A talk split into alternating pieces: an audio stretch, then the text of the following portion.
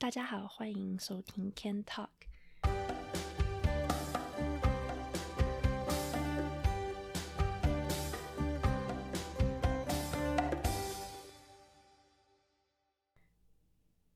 这一集呢，我想要来介绍一下，就是我现在在多伦多工作的一些经验，还有一些感想。嗯，我。搬来多伦多大概是快两年前的事情吧。然后我现在的工作是做使用者体验的设计师，然后这边都是叫 UX，但我不知道这个概念在亚洲盛不盛行。但基本上就是说，他提倡的就是你多跟你的消费者沟通，然后去研究跟学习你的消费者，这样你才能够设计出更符合他们需求的产品。嗯，反正这边先不进入太多细节啦。我自己觉得在多伦多工作跟在台湾工作真的区别很大。虽说如此，但是其实我没有在台湾正式工作的经验，我只有在台湾做过两次实习，然后都是暑假，所以其实时间也不长，就大概两三个月这样子。所以可能对台湾的职场文化也不是说有很深刻的了解。如果有哪里，说的不对，或者是说可能跟实际情况不符合的地方呢，还请各位多多包涵。我自己觉得我很喜欢在台湾工作的一个点是，就是大家都好会团购，就是很多常常就是没事的话就会看到的说什么哦，这个零食很好吃啊，或者说这什么什么东西很好用，然后就会大家一起团购。我不知道是不是每个。公司都这样，但是我有一年在工研院实习，然后他们有一个网站，就是有点像一个论坛这样，然后它里面就是会时不时就会出现一个贴文，然后就会讲说哦，比如说这个什么饼干或是这什么馒头之类很好吃，然后大家就可以选择要不要一起去一起团购。我觉得这真的超棒的，因为很多产品我其实不知道，然后。住在加拿大有很多东西 我不知道，所以如果当时如果加拿大也能有类似这样子的东西的话，感觉上我好像会能够更快的融入这个这个城市。嗯，然后另外一点，我觉得台湾的办公室跟加拿大办公室比起来差异很大的地方，就是如果你是做那种传统型办公室的话，通常都很安静，我自己觉得啦。因为我一次在工研院，另外一次是在一个外商公司，那那个外商公司的规模蛮小的，所以他员工包含我在内，当时只有五个人而已。所以说，就如果我讲话还是怎么样的的话，可能上大家都听得到。那在工研院虽然人多很多，但是大家都真的很安静，然后平常也不怎么起来走动或者是装水之类的，所以我那个时候实习的那几个月，我都觉得。总是有点战战兢兢，但是在加拿大工作的经验的话，就是大家基本上都是各做各的，你去哪里也没什么人管你，大家都很专注在自己做的事情上面，然后同时间也不太会干涉彼此的私生活。虽说如此啦，但是其实我现在的这份工作，我从来没有在办公室里面上班过，因为我刚开始这份工作的时候，就是疫情刚爆发的的时候。所以呢，其实我的第一天，他们还我公司还要把电脑寄到我家，然后我们公司的 HR 要在线上给我就是做有一个 onboarding 这样子。然后，呃，从三月到现在已经快要十二月了，因为疫情的关系，加拿大绝大多数的公司都是采用在家上班的模式，所以呢。今天我想要跟大家分享的就是在家上班的一些经验，还有之前在办公室上班的时候的一些趣事。不知道大家有没有听过一个笑话，就是说，如果你要入关加拿大的话，很不容易，因为即使海关看到排队的人很多，如果时间到了，他们要去喝茶或是休息的话，他们就是会去，他们也不管你，也不会加班。然后他们的休息时间对他们来说就是他们应得的权利，所以他们不会因为任何事情而放弃。其实这种注重休息时间的风气，不仅是海关，基本上整个加拿大公司的文化都很着重于让员工好好休息。就比方说 coffee break 好了，虽然说我没有在台湾真的上班过啦，但是我之前在工研院做实习的时候。通常有点心或是茶水时间，都是去茶水间装个水，然后就可以回到座位上继续休息了。那这边不是这样子哦，这边是三五成群去附近的咖啡店买咖啡，然后如果天气好的话，还可以在外面喝一阵子，享受一阵子的阳光，再回办公室。然后三不五时就会有人一直过来问你说：“哎，你要不要去喝买咖啡？哎，你要不要喝这个？你要不要吃那个？”然后就会大家一直一直一直。走出去外面买咖啡来喝。那我之前有个同事，他基本上他说他一天可以喝两到三次星巴克。然后我就觉得，先不论这这么多咖啡因对身体是不是很好还是不好啦，我觉得就是 钱包来讲的话，我没有办法一天喝两到三次星巴克，所以我觉得他实在太厉害。不过因为他住在家里啊，所以他也不用付房租。不过那是后话了。那基本上这种。风气，或者是说这种嗯文化，让大家可以就是很惬意的享受在外面晒阳光啊，喝咖啡啊。我觉得真的是因为加拿大天气好的日子，说实话真的太短了。夏天的话，以多伦多为准的话，大概就是六到九月左右。然后其他的时候，要不然就是下大雪，要不然的话就是阴天，然后有点冷。所以整体而言，加拿大人很格外的珍惜。天气温暖的时候，然后我在我现在的这份工作之前，我有在另外一家比较年轻的公司上班。他们有一个很特别的员工福利，就是我到现在我还没有在别的公司看过，就是所谓的 summer hours。那这个 summer hours 就是说，你每年夏天的每个星期五哦，你从中午开始你就不用上班了，就有点像。以前台湾小学好像礼拜三吧，如果没记错的话，礼拜三好像是半天还是怎么样，就有点像那种感觉。就是如果你是在这边工作的话，夏天的每个礼拜五，你就只要上半天班就好了。所以很多人其实根本就那天就连公司都不来，就直接就待在家，这样反正其实也没人，也没有人会在看啦。那之所以会有这样子的福利呢，就是因为为了让员工能够很。充分的享受夏天跟家人朋友相聚的时光而设立的福利，嗯，虽然说吼这听起来好像很棒，但是我在任职的时候只是一个小小的约聘员工，所以其实我享受不到这份福利。但是由此可见，就是加拿大人真的就是很注重放松跟休息的时间。另外一件我自己注意到的事情就是，他们很看重你有没有休假，就是适时休假。我不知道大家在台湾有多常请假啦，但是我之前在台湾实习的经验是觉得说，就算要请事假，都觉得有点战战兢兢，就是有点怕怕的，会怕老板不高兴这样子，或者是会觉得主管会会怕说让主主管觉得我很混之类的。但这边就完全不是这样，如果你在这里工作，然后你太久没休假的话。我通常看到的是，老板还跑出来提醒人说：“哎，你该放假喽。”然后如果你还是不放假的话，我有个同事，他工作太忙了，就是一直从年初忙到快要到年尾，他都没有休过假。然后结果他老板就直接跟他说：“你再不主动休假的话，我就要强制放你假，让你去休假。”所以，然后不然的话，就是有些人会说：“啊，就是在办公室里面我听到过的对话是说：‘哎，你休假了没？’”还没有，最近太忙了。然后另外一个同事就会说：“不管了，你还是应该去休假，应该去休息才对。”所以说，如果真的太忙到一直都没有机会去休假的话，通常到一个阶段之后，老板还会强制去你去休假。然后我知道很多人听到这边可能会觉得好羡慕，哦，想说加拿大公司怎么那么好，好悠哉哦，好轻松哦。虽然说这方面是很棒啊，没错。但是同时间，他们的效率，我觉得跟亚洲比起来就差蛮多的。这边的职场文化很多是要开很多会，然后常常会动不动。现在当然会议都是线上的啦，但是在那之前的话，就是三不五时，一天都会有七八个会要开啊。我不知道台湾是不是很常开这么多会，但我对我个人而言，很多时候这些会其实都是彼此在讨论。然后因为加拿大人的个性又很。很有礼貌吗？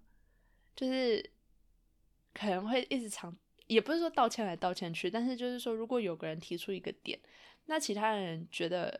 不是一个好主意的时候，他们也不会直接说我觉得这样不好，他们是会先同意了好一阵子，然后好多人先附和了一阵子之后，然后才说哦，可是我觉得其实这样这样这样好像会更好诶。基本上就是一个很委婉、很有礼貌的继续讨论。那我觉得其实以人的角度来说的话，就是还蛮不错的，因为没基本上没有什么会太无理的人，但是同时间真的就浪费很多时间在讲话上面。就是与其说是你实际上去做工作，然后早点回家，是大家都在开会。所以我自己觉得见仁见智啊。然后另外一个，我觉得在加拿大上班很让人觉得有点不是很舒服的地方，是我们这边的交通很差。就是我们这边的地铁叫做 TTC，然后基本上因为我其实住在最后一站，所以每天上班的时候我都有位置可以坐嘛，因为是第一站。但是对于其他住在其他站的人来说就很就很麻烦，因为就不是那么方便，因为人真的很多，然后人很多就算了，重点还是怪人还特别多，就是时不时会看到有那种在车厢里面突然大吼，就哦我好饿，给我钱，不然的话就是看就是跟自己讲话，不然的话就是那种穿着奇装异服的人，反正我觉得可能大城市怪人就特别多啦。哦，我觉得那个交通跟通勤的那个体验实在不是很好，实在太挤太挤了。嗯，所以说实话，呃，可以的话，很多人也是会选择，就是干脆就开车去上班好了。可是其实这边的公路设计也蛮差的，所以虽然很多人都有车，但是实际上开车的时间也不一定比你搭地铁还要来得快，就是了。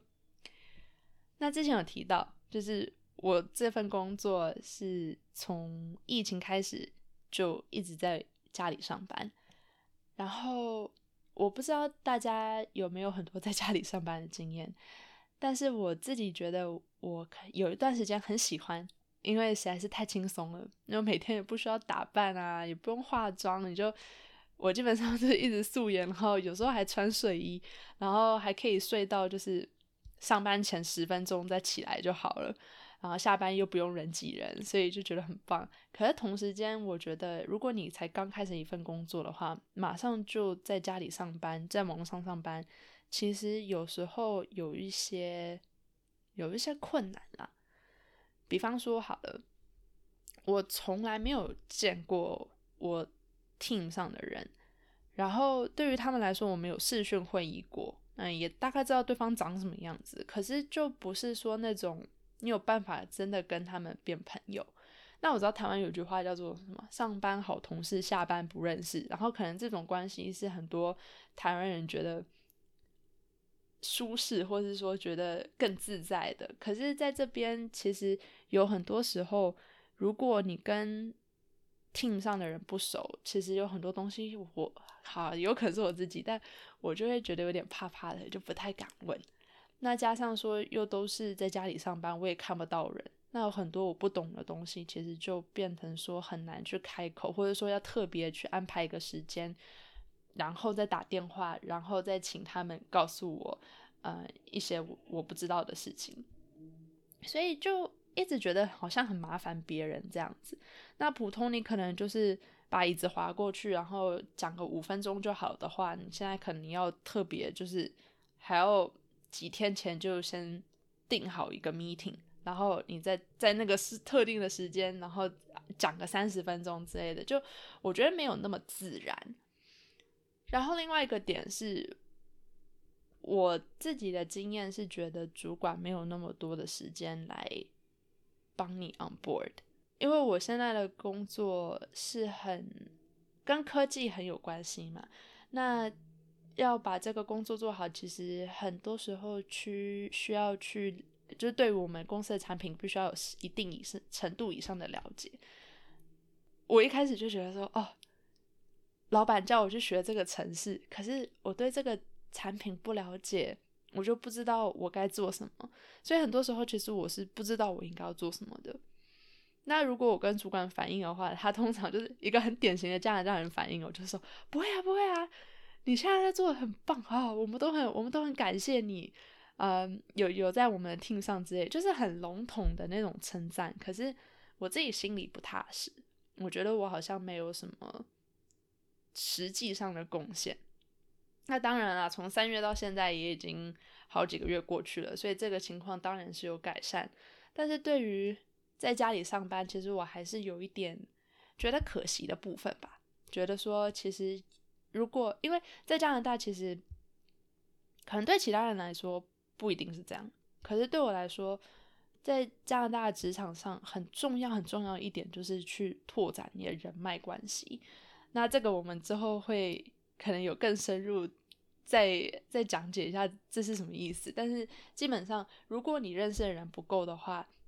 在很多你未来的职业发展也好，或者是说在你现在这个公司，如果你有想要被嗯被升职也好，什么什么的，其实都比较不吃香。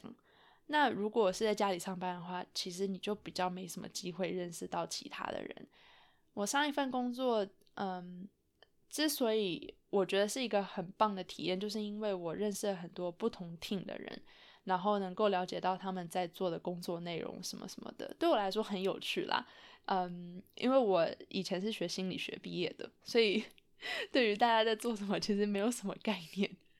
所以有那样的环境可以让我了解到不同的职业或是不同的职位在做什么，其实是很有帮助的，尤其是新鲜人来讲。可是现在大家都是在家里上班的话，就变成说没有这个机会了。除非我要一直去传讯息给不认识的同事，然后说：“哎，我是新来的啊，然后要不要聊聊天什么的？”啊，我知道有些人可能很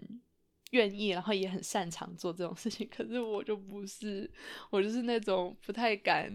主动去认识别人的那种边缘人，所以对我来说就真的还蛮困难的。哦，还有一点。